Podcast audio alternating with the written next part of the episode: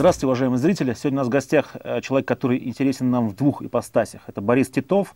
Во-первых, он предприниматель, э, владелец компании Абрау Дюрсо, известный своими прекрасными э, шампанскими и не только Спасибо на добром слове. винами.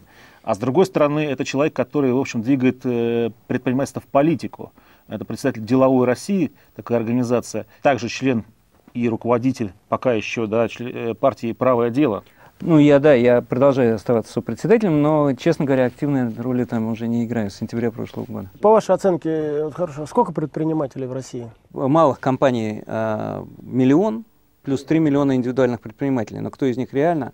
Потому что, ну, много зарегистрированных было, да. А там, малых, средних, например? А средних порядка 200 тысяч всего компаний зарегистрированных, то есть выше малого компаний. А, конечно, это очень мало для такой страны.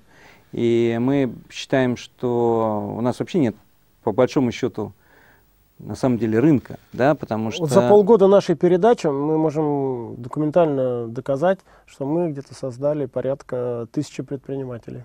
Прямо Молодцы. нам пишут, вот я да. посмотрел передачу, открыл, там сертификаты нам присылают, регистрационные, то есть вот делаем. Ну, молодцы. Тысяча, а, это целая армия. Мы тоже пытаемся что-то делать в этом, стимулировать ребят э, ходить в бизнес. За день до Питера провели молодежный форум предпринимателей. Да, я в жюри там был. Ну, пытаемся, потому что пока по, тренд такой, что молодежь по-прежнему все-таки хочет идти в чиновники, особенно в налоговые, а не хочет идти заниматься собственным делом. Но тоже мне кажется, что постепенно все-таки начинает что-то меняться в стране. По крайней мере, есть понимание, что для чего нужен бизнес, и что без бизнеса страна жить не может. А у нас, на самом деле, действительно страна чиновничья, бюрократическая. У нас 40% народу получает зарплату в государстве, это без пенсионеров, от, от работающих. Поэтому э, у нас конкуренция очень, очень маленькая на рынке, да, конкуренция очень маленькая. И недостаточное количество компаний, которые должны, вот, в, в конкуренции должно рождаться развитие. А у нас ведь это пока еще все на зачаточном состоянии. Что делать э, для того, чтобы молодежь перестала думать про то, чтобы пойти в гаишники или э, прокурора, или в «Газпром», а создавала бизнес? Ну, вот а... Вы что там делаете? Мы тут передачу ведем и приглашаем таких людей, умных предпринимателей. Ну, сейчас пытаемся в другой ипостаси поговорить. А вот вы как партия что делаете? Ну, мы как э, Союз предпринимателей, партия «Правое а дело» ничего не делает. А Союз это не партия? А, мы, «Деловая Россия» это не политическая партия, это Союз предпринимателей, это... Ну, у нас три их, самых крупных. Ну, еще есть ТПП, торгово-промышленная палата, а еще есть РСПП, как союз самых крупных, опора как малые. Вот опора еще. А мы, Деловая Россия, мы вот не сырьевой бизнес, а почему вы опоры и вы не сольетесь? Мне кажется, логика Ой, была бы совершенно бизнесы. Малый бизнес, он по-другому регулируется. Это бизнес, ну, там, до 50 человек, и, насколько я помню, сейчас 60 миллионов продаж, по-моему, оборота э, рублей. Поэтому это, конечно, маленькие предприятия, в основном это такие торговые точки, там а, какие-то сервисы, парикмахерские, там, э, ремонт обуви. Ну, в общем, э, к сожалению, пока они очень сервисно-торговые, у них практически нет производственных предприятий, еще транспортные, строительные, а производственных практически нет. Но они по-другому регулируются, у них свое налоговое законодательство, у них там ну, особый специальный режим налогообложения. И проблемы у них другие. Мы вот промышленность, мы реальные ребята, которые вот что-то там паяют, выращивают, там финансируют у нас есть а и финансовые РСПП компании. это уже олигархический такой капитал. У них бюро, ну, кто ну, кого представляет, посмотрите, э, смотри на руководящий орган, да, кто входит в его состав, сразу понимаешь, чьи интересы он представляет организации. Вот там все крупнейшие наши компании, практически там нет ни одной маленькой. И поэтому там, ну, понятно, что они представляют именно крупняк и часто государственный крупняк. Там же и «Газпром» в составе РСПП, и «Роснефть», и, ну, ну все РЖД Якунин. Поэтому с ними у нас э, по большому счету как бы мы одного поля ягоды, так скажем, да, нам, мы все равно заинтересованы приблизительно в одном и том же, но некоторые вещи мы расходимся. Например, ну, у нас существует две экономики в стране. Если говорить тоже там статистика опять, рентабельность добычи полезных ископаемых в России порядка 30%. 29 там с небольшим. Это без понимаете, торговли нефтью, офшоров и прочее, там, что там, там остается. А средняя рентабельность по стране 13%. А в машиностроении 4%. А в сельском хозяйстве и того меньше. Конечно, там можно говорить о том, что мы плохо работаем, поэтому у нас такие низкие рентабельности. С другой стороны, а, ну, это явно совершенно перекос да, в а, регулировании. А, хотя, опять же, вот, допустим, тот же ЕСН – это стимулирование именно компаний сырьевого сектора, потому что есть барьер 415 тысяч рублей, на которого ты платишь социальные налоги, а выше этого барьера – ноль. У них зарплаты высокие, поэтому эффективная ставка значительно ниже, чем в перерабатывающем секторе. Зарплаты там, допустим, в «Газпроме» в 6 раз выше, чем в среднем по стране. Поэтому мы платим по полной ставке, да, ЕСН, э, социальные налоги, а они платят эффективная ставка значительно ниже. Поэтому, конечно, у нас такие законы, которые стимулируют все-таки сырьевой сектор, крупные компании. Расскажите просто все-таки про вашу компанию. Каков оборот сейчас годовой?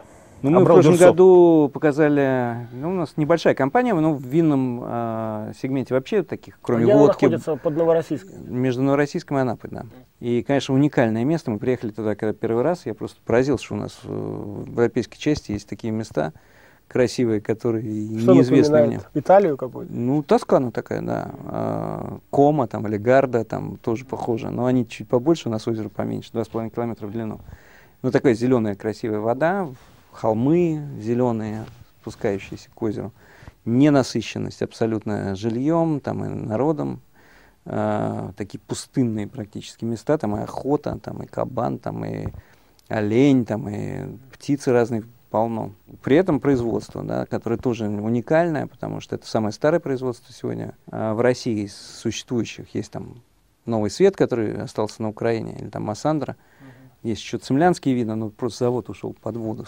Ну, когда водохранилище цемлянское, там завод оказался внизу. Вот, поэтому единственное такое хозяйство, которое осталось с тех времен, А виноградники там же? Там же.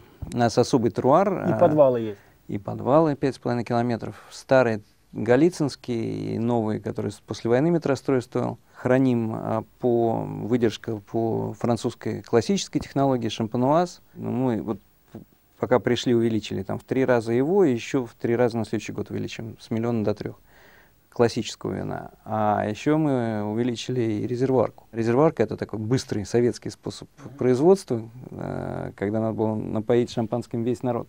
А как мы, как покупатели, можем отличать? Ну, чисто по этикеткам можно отличать, но по Браудерсу можно, там, кроме того, что написано, там еще на классическом есть такие значок, там это вот пупитер, где, знаете, крутят вино. Uh-huh. Это называется ремюаж. Процесс, когда сведение осадка по классической схеме, это делается в пупитрах таких, а, таких стойках. И вот там два человечка крутят. Такая вот картинка, если есть на бутылке, на этикетке, или там сверху чуть выше этикетки, значит классика. Остальное резервуар. Но надо сказать, что многие считают, что там резервуарка это что-то ненатуральное, плохое, там, искусственное. Если хороший производитель, резервуарка это тоже такое же натуральное вино. Но делается из виноградного вина, никаких там не бывает э, проблем с этим делом. Единственное, что оно делается не в бутылке, насыщается пузырьками, угу. шампанизация происходит, а происходит в больших резервуарах, называется картофора. Э, метод не наш, кстати, придуман во Франции. А в шампанском, Шармат. вот хотел спросить, там только бутылка или нет, тоже есть резервуар? Нет, э, в шампане нет резервуарки, там только классический метод шампанова. через неделю буду ровно в Реймсе я. Хочу в шампань Передавайте зайти. привет. Мы можем Никогда не был, хочу заходи, посмотреть. Заходите а на наше хозяйство. Какой посоветуешь Мы же купили, пойти ну, в процессе посмотреть. там приобретения. Какой самый завершаем. будет репрезентативно? Всего два дня буду, Реймс. Вот в как, какой дом поехать, чтобы вот прям увидеть Ну, процесс? самый большой Мэтт Шандон. Мэтт Шандон, да, а, Да, самый большой 40 миллионов Купить бутылок. там дом Периньон подешевле, коробочку. А, дом Периньон, хотя Наверное, группа дороже. та же, но Луи другая, да.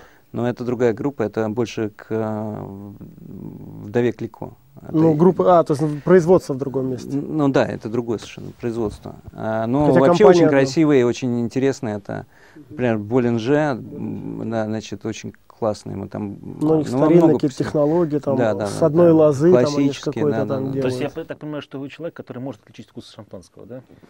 Вчера вот, например, меня Simple а, интервьюировал, сделал а, там интервью по вину, но одновременно дегустации. Они меня заставили вслепую дегустировать итальянские э, игристые вина. И просто растерзали. Но что-то уже соображаем. То есть там просека от э, классики отличил. Когда у нас все-таки разрешится эта проблема, я считаю, это действительно проблема, которая не красит, как мне кажется, Россию, как часть Европы. Когда мы уберем все-таки название шампанское. Значит, э, я извиняюсь, мы... если я что-то не то спросил.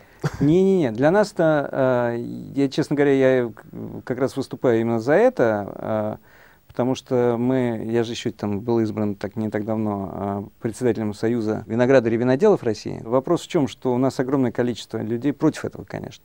Но я, тем не менее, считаю, что мы должны по этому пути идти, а, потому что, с одной стороны, мы сейчас пытаемся ввести новые термины на, в России, контроль качества, там, по географическому ну, наименованию, по понимают, происхождению. И одновременно не признаем те законы, да, которые действуют в Европе, угу. когда мы называем шампанским то, что контролируется э, в ЕС как э, наименование географического. И э, поэтому мы должны пойти по этому пути. Но другой вопрос, что надо дать время. Э, потому что сегодня действительно серьезные да, объемы продаются как с названием шампанское, и те, кто это делает, они должны иметь время, чтобы перестроиться. С другой стороны, даже в введении, сейчас там идет битва за техрегламент, оставлять там название шампанское или нет, а государственные французы тех... давят как-то на Россию? Они не давят, они, конечно, мы с ним ведем диалог, я с ними встречаюсь периодически. Это CIVC, это комитет производителей шампани. Мы у них были, они уже были в Абрау Дюрсу, они вообще так очень мониторят ситуацию по игристым винам во всем мире. Конечно, они за то, чтобы понятно. Правда, две страны, самых крупных из всех, э, которые не признали, угадайте какие, которые пользуются наименованием шампанское. Мы и США. США тоже шампань пишут?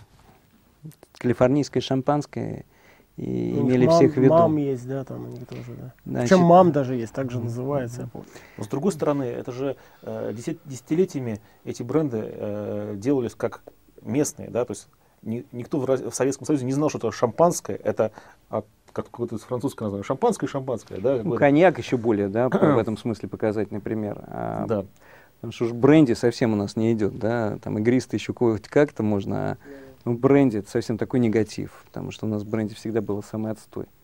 И даже если он вообще был очень мало был ну, на рынке бренде использовался. Понятно, что... Мы не должны, да, мы все-таки ближе к ЕС, да, и мы должны все-таки жить по правилам, mm. быть открыты всем. Но мы не члены ВТО, в отличие от американцев. А, ну, ВТО не регулирует. Ну, наверное, они там а, ВТО не регулирует? Это не их вопрос. Это ЕС, регулирование внутреннее, защита. Я, я еще поразился, что я был на шампанском, которое называется МАМ. Ну, это МЮММ. Я думаю, МАМ, это же вообще во Франции. Ну, то есть вот, а может быть, это их был завод? Ну, вот прямо вот так же написано, МАМ. Ну, э, если этот завод был реально французов, то они не стали бы производить с тем же наименованием, потому что ему этот Шандон имеет инвестиции в Америке, да, в Штатах производят, под другими но производят под другими наименованиями, потому что это требование а, ну да, их же комитета во Франции. А французы, они, конечно, так серьезно держат в этом смысле но ну, ваши марку. Например, вино... запретили одной американской компании угу. покупать актив в шампане, потому что те используют название шампанское вот это в Америке. хотел тоже спросить. А, ничего, вот ваше игристое вино, Браудерс, а вы там сейчас купили это, чего-то какое-то, я понял. Ну, мы в стадии завершения сделки. Нет, с французами-то у нас все нормально, там у нас были некоторые шероховатости с компанией, которая там а, а для раньше чего вы владела. Купили? Чтобы какие-то технологии, да, оттуда брать? А, ну, в общем, такой э, достаточно рискованный, честно говоря, проект, потому что мы же не купили бренд. Мы купили угу. только э, фабрику. Фабрику, да, завод, э, винодельню э, с подвалами, там, совсем необходимым, но это только винодельня. А бренд мы купили не раскрученный, то есть э, у нас есть в пакете два названия, но они не раскручены, но это зарегистрированы. А для нас это такое, знаете, кто сумеет произвести шампанское в шампане на родине, тому вообще произвести в России там, или где-то в другом месте уже вообще как нечего делать.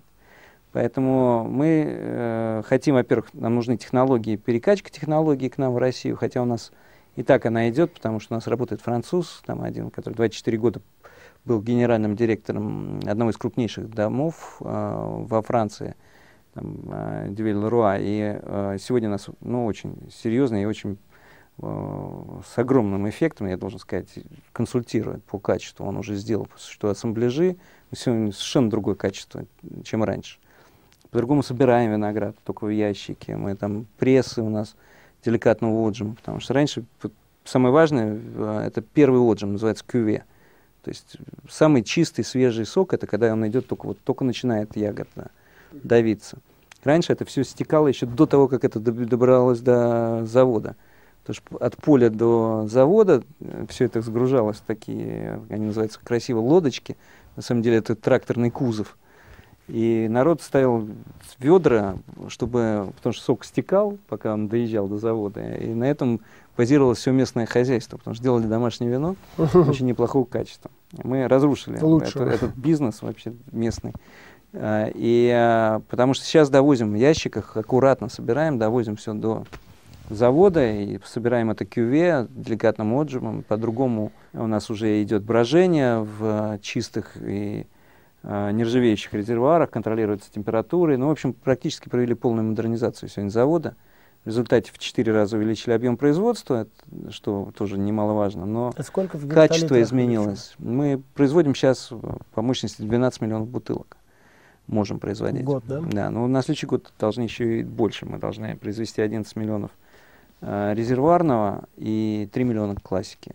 То есть это уже будет 14 миллионов. 118 тысяч туристов э, приняли в прошлом году. В этом году идем даже немножко с опережением, что является первым местом в мире по количеству туристов на одном объекте винного туризма. Uh-huh. То есть, конечно, у нас в России намного меньше винного туризма, но в Бордо каждое отдельное хозяйство у себя име, принимает Вы меньше как туристов. В конце приходишь в магазин сувенирный, можно купить подешевле. Да, вот это все сделано, есть, да? уже три магазина, уже рестораны открыли. А вот принципиальный вопрос, там в, в этом магазине, в вашем, на месте, чуть дешевле, чем в соседнем конечно, ритейльном, конечно. или чуть дороже? Там, ну, дешевле, потому что мы не берем, а, это, вы понимаете, конечно, сейчас будете меня критиковать, что Нет, мы неправильную маркетинговую это политику... европейский путь. Нет, в я, магазине я, я, как при... бывший маркетолог могу сказать, что это неправильно. Значит, У магаз... американцев намного дороже на месте. И могу объяснить, почему, ну, наверное, понятно. Значит, э, мы а в Европе дешевле. На месте считаем, что нужно продавать немножко дешевле, угу. потому что люди должны Итальянцы, понимать, э, чтобы они тащили с собой с завода. Я сказал, что у нас прямая прибыль есть от туризма, э, но у нас еще и косвенная. Потому что каждый, кто купит бутылку там, и кто побывает на заводе, они дальше уже работают бесплатными агентами нашими рекламными. Потому что мы, конечно, туда вложили достаточно серьезные деньги в а, туризм. Мы реконструировали здание, которое раньше было завалено полностью, старое здание завода, которое было полностью завалено металлоломом, там вообще э, ничего не было, да, и пройти не было невозможно даже. Да. Сегодня все расчистили, отодрали штукатурку, там оказался великолепный камень сделали 7 дегустационных залов, сделали там э, кинозалы, там все проходят, смотрят маленькое кино через три кинозала. В общем, э, по-другому экскурсии проводим, уже не так формально и не так банально, как раньше. Э, работают специальные компании по, даже по текстам. Там мы создали даже фонд исторического наследия, потому что Абрау Дюрсо в литературе столько откопали упоминаний. У нас просто вот, Булгаков тоже работал как рекламный агент. Практически в каждом его произведении есть упоминание Абрау Дюрсо. Например, те этикетки, которые, ну, помните, там ассигнации падали с неба, и собрал бухгалтер их э, в кулек, и на следующий день понес сдаваться э, в, Сберба, в Сберкассу. Когда он открыл, там уже были не ассигнации, а этикетки. Этикетки Абрау Дюрсо. А прибыль-то какая? Прибыль у нас, а, при том, что мы в прошлом году показали, как я говорю, там, немножко меньше, чем позапрошлом году, а, кризис все-таки, а, миллиард четыреста мы показали а, продаж, но ну, небольшой. Ну, в винном деле вообще как бы, большие продажи, это редкость. Капитализация оценивается немножко по-другому. Там, например, в шампане мне прилагали один актив 60 прибылей капитализации. Это И престижно. Это престиж, да, это тот интерес, который обычно к вину имеют богатые люди, которые инвестируют в свои маленькие хозяйства, там покупают, и для них это удовольствие а, иметь такой маленький бизнес. А, ну, а ну, рентабельность у нас достаточно высокая. А, мы при этом показали там почти 400 миллионов беды. А, но надо сказать, что мы все, что мы зарабатываем сегодня, мы реинвестируем. И кроме этого, до, до, до вкладываем туда очень прилично, потому что пока это вся модернизация, пока э, высадка новых виноградников, пока э, новые ребрендинги, рекламные кампании, конечно, это пока мы работаем э, в cash flow отрицательном. Э, но, тем не менее, мы понимаем потенциал бизнеса, и, конечно, на IPO мы собираемся там, может быть, достаточно скоро. А, а мы это кто, я извиняюсь? Мы группа. Кто в группу входит хотя бы? Нет, у нас э, группа, которая первоначально сформировалась еще на заре перестройки, то есть мы начали работать с 89 практически года самостоятельно. Мы э, выходцы там в основном из так, внешторговых объединений российских. Uh-huh. А, кто-то занимался разными товарами. Я, например, занимался там в нефтеэкспорте, работал в Союз нефтеэкспорт сейчас, нафта Москва, которая. А, так нужно Керимов, продолжать теперь там собственник. А, ну как, э, хотел же свободы и самостоятельности. Занимался там химией и маслами, поэтому первоначальное название компании Solvents and Lubricants Solvalub. Uh-huh. А, присоединились ко мне часть ребят от нас, часть ребят там из а, других объединений внешторговых. В общем, у нас там англичане, часть была латышей, часть... Э, у нас француз был финансовым директором. Uh-huh. Он, собственно, и остается. То есть такая достаточно большая группа, э, которых по большому счету, трейдеров вначале. Потом быстро поняли, что надо инвестировать уже в производство, хотя на трейдинге тоже мы как бы отличились, потому что мы делали префинансирование экспорта. Вот на этом мы сделали первоначальный капитал. Мы вперед платили деньги тогда, когда у народа не было вообще чем расплатиться. То есть кризис неплатежей в 90-е. И, а мы минеральное удобрение вывозили, в основном аммиак. А, и вот на этом это наша фишка была. Ну а потом начали инвестировать в производство и пошли вот в химию, агрохимию, там, корпорация «Азот» была в нашей истории, всякие там э, и Буденовский комбинат, Ставрополь полимер, там, который начал, потом Азот, продали. Азот, их же несколько азотов по России. Которые это отдельный завод, это была корпорация «Азот», мы ее создали. Это она объединяла 4, потом 5 предприятий разных пакетов э, разного там, величины в пяти предприятиях минеральных удобрений. Вот в Кемерово был азот, это не то? Нет, это не к нам относится. Мы, э, там это был Кирово-Чепецк, Череповец, Пермь, Березники, ну, Московск. Ну, мы были одной из крупнейших. Кроме этого, к нам входил Венспилский терминал. Сейчас аммиачный. это «Газпром», да? Мы продали там группе, которая, ну, там была своя история. Межрегионгаз? Да. Коля Горновский. Я все понял. Э, год он знал, просидел на этом связаны. месте, но нам пришлось, мы продали хотя бы. Потом он в другом месте посидел. А, ну, он Где? не посидел, но он в Испании до сих пор где-то там ошивается. Он ну, же так не я приехал. Знаю, его там арестовали где-то. Ну, а, да, да, да, даже была история, но ненадолго. Но его выпустили, но он так и не, возвр... он не возвращенец. То есть он mm. приехать сюда не может, потому что его тут же возьмут. Вот. Но здесь, в отличие от наших нормальных бизнесменов, здесь Побыл по, межрегионгазе. Видите, так что, ребята, не стремитесь в «Газпром», потом не возвращенец парень, он такой лихой оказался. Мы там такую сделку, когда все-таки он вынуждал нас продать. И, угу. Ну, я понял, он там э, газом перекрывал кислород. Да, да, да, да. С Игорем Сухановым, там второй у него еще был деятель. Вот, но в результате он-то хотел бесплатно книга, забрать, но мы... Я такой, как все, нужно купить э, автобиографию, там про них есть и про Игорь. Игорь мой партнер бывший. Это рано биографию писать. Ну, так пора учить детей, как где бизнес ну, делать. развивать бизнес. Но э, он вот, для детей было полезно узнать, что товарищ, он э, перед тем, как его сняли, год он сидел, там uh-huh. все, Миллер его пытался снять, никак uh-huh. не получалось. Uh-huh. А, я там, а, когда продавал этот пакет, когда вынужден был все-таки продать, я себе оставил такой маленький пакетик, 10%. Он меня он не просек эту хитрость с нашей стороны. Просто он был, казался, в общем, был разводящим между «Газпромом» и его частным пакетом, потому что он нас вынудил продать ему, а не «Газпрому» наш пакет. Ну, понятно. И если э, мы понимали, что если его снимут, то наш пакет играет вместе с «Газпромовским», и он уже миноритарий, он ничего не может сделать. Он это вначале не просек, а когда его начали снимать, он просек, естественно. Так он задним числом, за день до э, приказа его увольнения – этот пакет продал сам себе. Вернее, Межрегион Газ, вернее, ну, Межрегион Газ продал свой пакет ему же, да, по номинальной стоимости. Вот за что, собственно, потом за ним и охотились все, и до сих пор охотятся. Я никак не ожидал такой, конечно. Но они все лихие. Игорь Слуханов, там, Коля Горновский. Они были лихие ковбои. Ну вот сейчас лихие, не знаю, чем Живут одним днем эти люди. Рубанули денег и пошли дальше. Не живите одним днем, пожалуйста, вас прошу.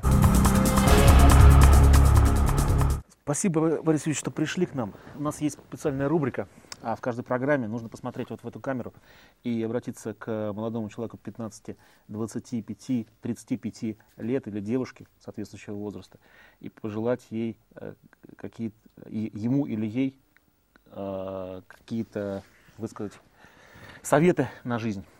В любом случае, быть бизнесменом лучше. Ты свободен, ты делаешь свое дело, это твое дело.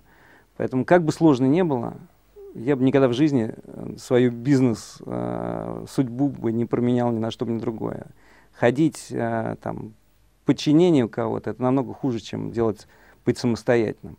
Ну и с деньгами, если ты успешен, ты всегда будешь э, жить э, на свои честно заработанные лучше, чем ты бы будешь сидеть на зарплате. Поэтому идите в бизнес, советую.